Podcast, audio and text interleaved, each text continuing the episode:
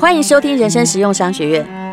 Hello，大家好，我们是地产秘密课，欢迎收听地产好学生。好，我们又合体了啦，还和两位的地产秘密课。好，最近呢，这个。到底发生什么事啊？我其实已经就经济的局势来解释，为什么股市会这样涨，房市会这样涨，但实质的经济啊，全世界都还是愁云惨雾。答案就是有人印钞票，还有资金的太多。大家哈，如果对于那个未来哈，真正的实体的具体的哈投资没展望的话哈。那他很容易就把钱投在一个比较容易涨钱的地方，反正某个政府呢，好几个政府又拼命印嘛。那呃，房地产我也不能说台湾涨得很凶，事实上。世界各国涨得比我们凶的大有人在，即使他们的疫情很惨哦。你看以英国来说好了，它可能涨了三成到五成，本来就很贵了，还搞成这样。那大陆连上海那么贵，大家都说不会涨哈，它也这个呃，大概在一年内也默默涨了两成。好了，那台湾涨多少我不知道。我们要来问这个地产秘密客，请问不断的祭出打房的法令，是不是真的因为？实价登录房子涨得很惨呢。最近其实预售屋的市场呢一直在涨价，为什么呢？因为其实呃，建商就有反映到，第一个是土地成本非常贵，第二个就是因为缺工原物料的问题，所以应声涨了两到三成。那其实就有建设公司的老板就有说，呃，他们现在其实推预售是很差的，因为他们等到要动工的时候，那个原物料整个又上涨了。对，所以这就是我们。人生实用商学院一直在告诉大家，不是要制造恐慌，通膨很严重，原物料很严重，嗯，只有什么点你知道吗？凤梨。怎么办？最近凤梨很红，真的。那其实呢，因为这一波其实市场真的太热了，然后也很多投机客都出笼了。从二零一六年房地合一税之后呢，其实投机客就慢慢的已经消失在这个市场了。但是呢，对，这就是我的疑惑。也就是说，真的有涨那么多吗？你们应该都在看实价登录啊，就预售屋涨很多，我我们可能知道，对不对？本来啊，呃，某个地段开一百三十万的，然后现在开个一百六，这个不足为奇。可是中间还是有杀价空间，那个不叫真的涨吧？因为其实这些投资客他们之所以会出笼，其实就是因为这一两年它的房价实在涨得太多，多到说他去算一算之后发现，哎，他还是可以进场，因为还是会赚。那也因为这样，真的这一两年有有涨吗？有赚那么涨那么多吗？其实从二零一五。年之后，其实是一个停滞状态，耶。啊，这一年就是指疫情的这一年嘛，对不对？这一年多来，真的有涨那么多吗？你们有算出比例吗？有一些特定区域涨幅真的是很高，哎，你看像，比如台南不要算，我上礼拜才去台南，台南现在好热，台南很很高，我知道嘛，那就可能跟台积电有一点推波助澜的关系啊。然后呢？像是青浦啊，青浦也是一个过去一年真的涨很多。以前那里大概单价二十几万，差不多。有一阵子就是很多人囤房在那里，不能不热，然后还跌一跤。现在那些没卖的都赚了啊，因为现在那边都要开四十以上啦，也不过一年的时间。不好意思，我觉得这个件事很怪。青浦本来那里的优点是靠近机场，那现在也没有人坐飞机了，它 它它涨什么哈？因为有高铁通勤组啊。真的很多台北客去买，高铁有点贵耶，但如姐我就是台费应该要八九千块，但是比开车便宜啦。如果你要这样算的话，啊，那我我大概就懂了。就住一个可能也不会被疫情波及、人口不密集，但是还舒服的地方。无论如何，老说八九千也养不了一台车，那不如就直接住在高铁站的。旁边不能说大家不聪明，还是蛮聪明。哈，你继续。对，那其实呢，三一一行政院有通过那个所得税法部分条文修正草案，针对房地合一税在做一个规划。这时候呢，三一一就有人称为是房市的大地震。之前我们曾经讨论过，对不对？那个本来只是去打那个啊，红建商红单哈，还有过度投机客，就超过三间以上的。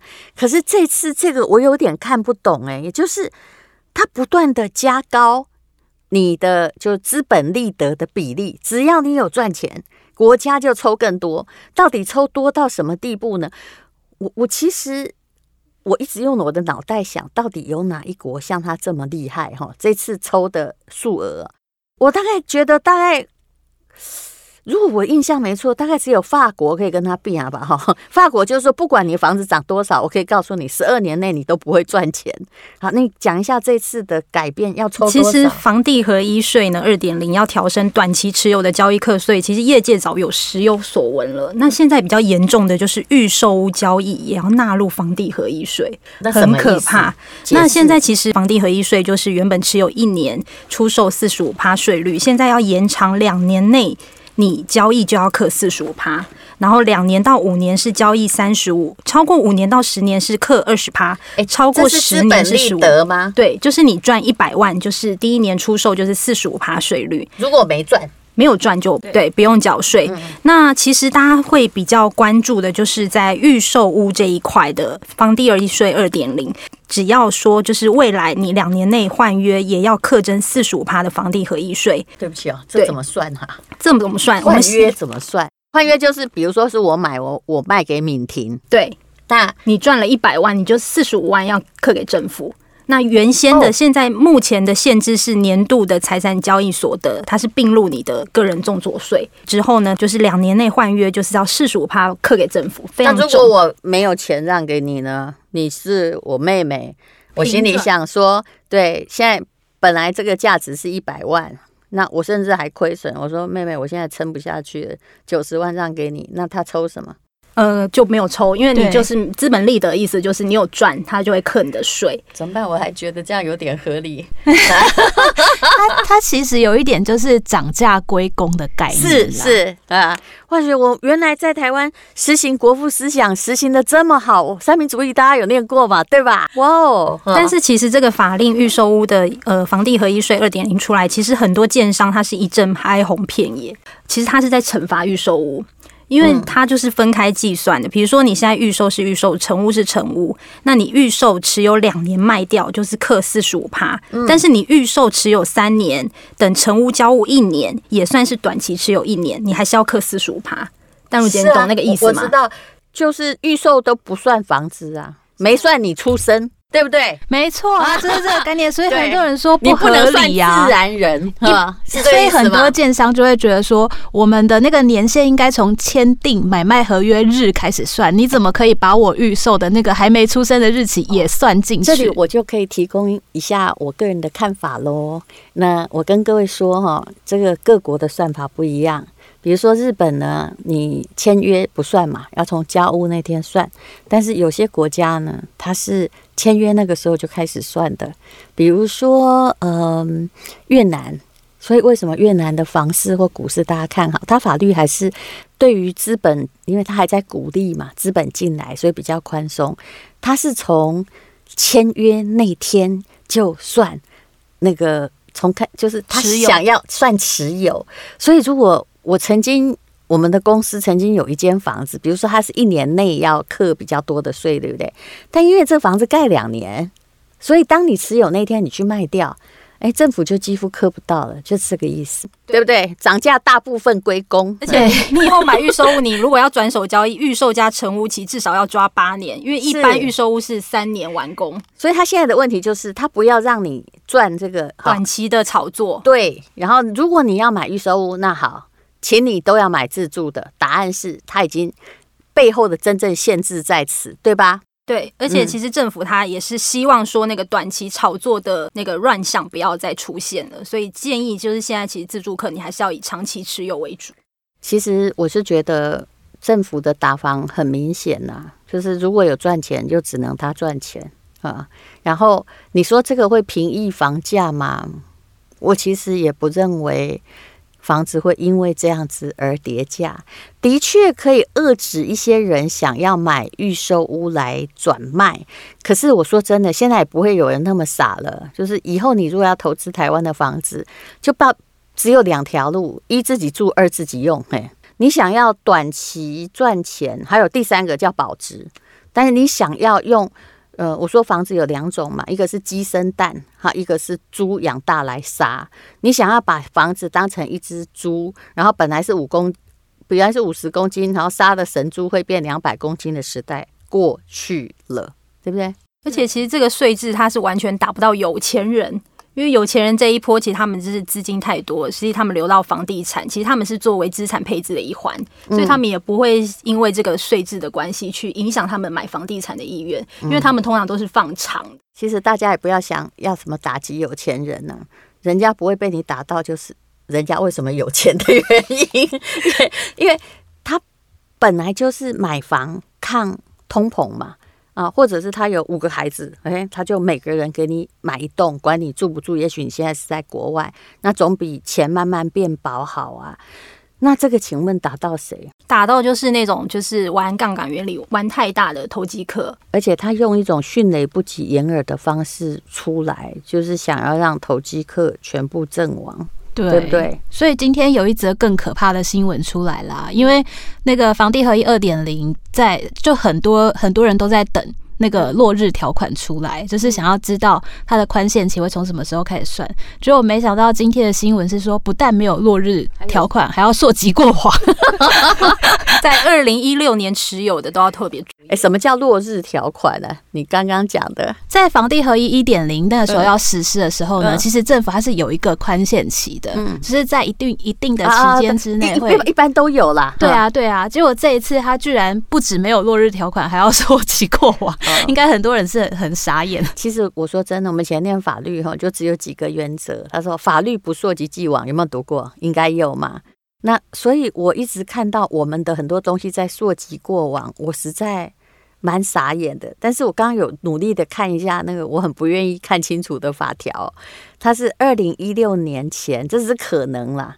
二零一六年前。呃，之后买的房子，如果你卖掉了，他当然不可能说哦，你以前缴十趴，现在拿出来，拿出来四十五趴，或者是你在法令实施之前，比如说啊、上个月我可能把某间房子卖掉，他不可能叫你说哎吐出来，可是他可以规定什么？其实这不叫做真正的溯及既往，意思是说，好，它可以有一个期限，你二零一六年买的房子，你还没卖，但是你现在还没卖出去，还想卖的，你惨了。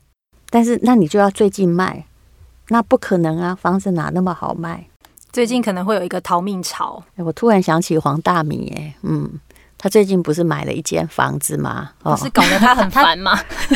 呃，我有去帮他看那个房子，然后呃，其实那他卖他房子的人能卖给他也是幸运的，因为那个房子取得的时间不长，而且他其实是。前一首是法拍屋取得，那这个法拍屋取得的，天哪！如果他用法拍价来算，又涨价归公，他赚什么？没错啊，是不是？嗯，所以政府就是不想要这样子啊，他觉得说你这个钱本来就应该要当成税金交给政府。好，那你们最近又看了很多豪宅，对不对？对，这三天 职业伤害，哎，淡如姐。对，昨天看一亿七，前天看一亿八。然后每一个都跟我说卖，只剩下最后一户。哎，好，去看着还剩楼中楼嘞。我现在要问你的就是这个问题。虽然好像都在打房，但房子还是一直卖出去啊。买的人哦，他前不久敏婷跟我说，戴姐有个地方那个一平哦才一百九十万。我说我心里还想说，哇，你真的太高估我了哈。后来我还假装跟他讲说啊，那个地方我住过不好。但如姐不用跟我客气，你直接直接跟我讲实话没关系。所以应该跟你开玩笑。好，那已经打成这乱七八糟。但是有一阵子，其实台湾豪宅是很难卖的，你们必须承认他在打豪豪宅税。可是最近连那个一平一百八、一百九的那个，每天说你再不来看哦，都剩下一间。我心想说，我还是不要去看好了。你你 你想想看，那为什么呢？为什么好像买的人也不怕？答案是什么呢？我觉得对豪宅的买家来说，他们真的就是有钱到他根本不需要去什么五年卖掉、六年卖掉，他一放他可以放二三十年，他没有差，他就是在抗通膨啊，对不对？那总比那个啊、你刚刚我们有一集在讲那个 TRF 有没有？一损失整个家族是六百亿，对不对？那。或六十亿了，没有那么多了。但是你从这里就看到，你讲那间房子大概是两三亿。其实他们只是在替资产找到一个某，他们当然也有股票，也有外汇，也有有的没的。但是他在找一个什么平安的出路，避险的工具，避险的工具。结果现在我的答案是，其实房屋只是大量印钞票、惧怕通膨的避险的工具。那政府这样打房，的确是可以让很多资本小的傻瓜不要进入市场。可是我问你，副作用这样打下去，万一啊、呃，其实我我看起来建商好像也不会倒啊，哦，然后副作用可能是什么？你要不要算一下？嗯，我觉得卖压大，资金不够的某些投机客是要逃，而且这这一阵子其实还蛮多，就是如果是比较像从化区量蛮大的，其实就要特别注意了。我觉得也许有机会可以找到一些便宜的。原来竟然政府打房打这么厉害，我们还在希望捡便宜。真的啊，刚就有人刚就有人私讯说，哎、欸，那现在可不可以买？立刻就有人反应过来。好，那这又说明什么？很期待有投机客对丢货出来。我比较喜欢探讨的是现象，钱真的太多，而且每个人都预言钱在贬值。没错，嗯。但各位，这个时候你越需要理性啊。好，但其实啦，我是觉得说，那现在有买什么不会倒？我们讲过很多倒的可怕的案子。其实台湾这些年来，买房子倒的人最少，嗯，所以它还被视为一个抗通膨的理财工具，而且是对有钱人而言，其实这就是最大的问题。而且疫情以前海外房地产有一阵子很蓬勃，现在这看不到啊，哎，还有有些国家很惨啊，像缅甸啊，所以很多人反而会把钱拿来囤台湾的房地产，嗯，而且通常囤越久越赚。所以我我以后其实很难，除非是通膨的赚，因为我们的人口不够撑了。没错，嗯，这些政策可能会导致导致一个就是富者恒富，因为以前他可能他可以透过短期的买卖房地产，有一些人他可能可以翻身，但是现在这些人又被打进更深的海里了。那反而是那些完全没有资金压力的超级富豪们，他们是丝毫不受影响，也就是。你你说打到的应该是中间上面那个阶层啊，对，有他也不是穷人，可是他本来就是靠很多人就是靠房地产啊楼花赚钱，现在呃连这条管道他没有了，对不对？其实我该怎么说呢？我其实只是不喜欢一件事情，也就是因为某一些过热的经济现象，然后你朝令夕改。这个背后的意思是把人民或商人当成强盗和贼啊，乱世之重法。那但是经济现象是一个蝴蝶效应，你打了这个，后面可能就你你知道，像有些时候是打房打到后来振兴来不及嘛，好像日本就是最好的。那个说明对不对？它一度泡沫，然后后来这个货币呢继续在升值的时候，然后所有的房子都剩下三分之一。其实，我我跟你说，政府也很不愿意，来不及，来不，但是他要振兴，他来当有一天恢复正常轨道的时候，他来不及了。嗯，其实日本的房子后来比经济泡沫时期大概只剩下三分之一、二分之一，也是因为他们收了资本利得，收多少给你猜？嗯，三十趴吗？呃，四十趴。其实，所以我说我们这一招也是差不多，五年内五年内呃四十趴，然后呃五年后的话好像是十五趴。那我们是外国的法人。就是五年内，呃，资本利得不是交易哈，总总额不能这样收，那就是不是政府是土匪哈。资本利得是收三十趴，然后如果你是超那个房子超过五年，他收你十趴，而且 forever 十趴，没有说三十年不收，所以我们在学他呀。现在就是房地合一税，就是在公司的部分呢，大概所得大概就是二十趴。就是交易所得，但是之后呢，会改成就是一样，跟一般的民众一样，四十五四十五趴，所以他也要抑制那个就是公司在炒作房地产这一块。嗯，没关系，那所以我们公司就只好开着，万一开不下去，就把那个办公室租人。嗯，我其实是感觉到，呃，不久我会看见的一个状况，绝非租金下跌，而是租金上涨。嗯。